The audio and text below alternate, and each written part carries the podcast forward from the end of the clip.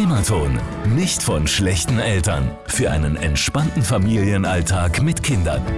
Elternsein ist wirklich ein Geschenk, oder? Es kann aber auch wirklich ganz schnell mal ganz anstrengend und stressig werden. Erziehungsexpertin und Bestsellerautorin Nicola Schmidt, die hat wirklich so genial einfache Tipps für uns, wie wir äh, den Familienalltag so ein bisschen entspannter genießen können. Jetzt kann man ja sagen, ne, es gibt ja hier so schön im bürgerlichen Gesetzbuch einen Paragraphen, ich denke, den kennen Sie, ja, der sagt, ja, Kinder müssen sogar im Haushalt helfen.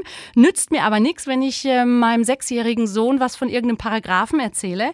Äh, da haben wir alle nichts von. Wie animiere ich denn mein Kind zur Hilfe im Haushalt? Ja, gibt es mehrere Dinge. Also zum einen, der erste Schritt ist, ähm, finden Sie raus, was Ihr Kind in dem Alter überhaupt bewältigen kann. Also einem Fünfjährigen zu sagen, räum mal die Spülmaschine aus, dürfte das Kind heillos überfordern.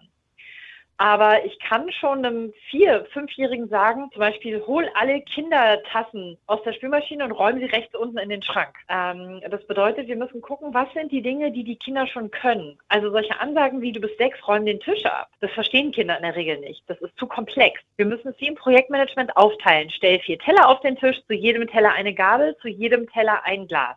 Das verstehen Kinder, das schaffen sie. So, also es muss altersangemessen sein. Ne? Mach mal das Wohnzimmer schick, da wirst du selbst mein Mann nicht, was ich von ihm will. Ich muss es konkret sagen. Kann jemand das Sofa freiräumen, die Decken zusammenlegen, saugen und den Tisch abwischen? Ne? Das sind Dinge, die können Kinder dann auch überblicken.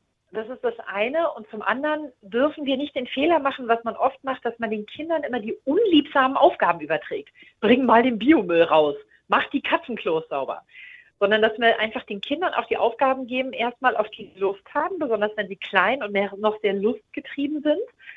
Und wenn ein Kind zehn ist, kann ich auch mal sagen, oh Schatz, kannst du mal schnell den Müll rausbringen? Und dann machen die Kinder das auch.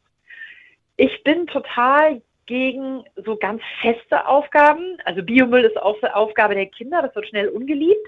Und gleichzeitig bin ich total für Montessori, den Ansatz, also hilf mir es selbst zu tun, zum Beispiel einen Schrank zu haben, wo die Kinder immer die Sachen rein und rausräumen, an denen sie gut rankommen, in dem sie sich auskennen und wo sie vielleicht auch mitentscheiden können, wie der organisiert ist. Und dann sind wir schon auf einem ziemlich guten Weg. Welchen Fehler muss ich jetzt wirklich auch als Elternteil vermeiden?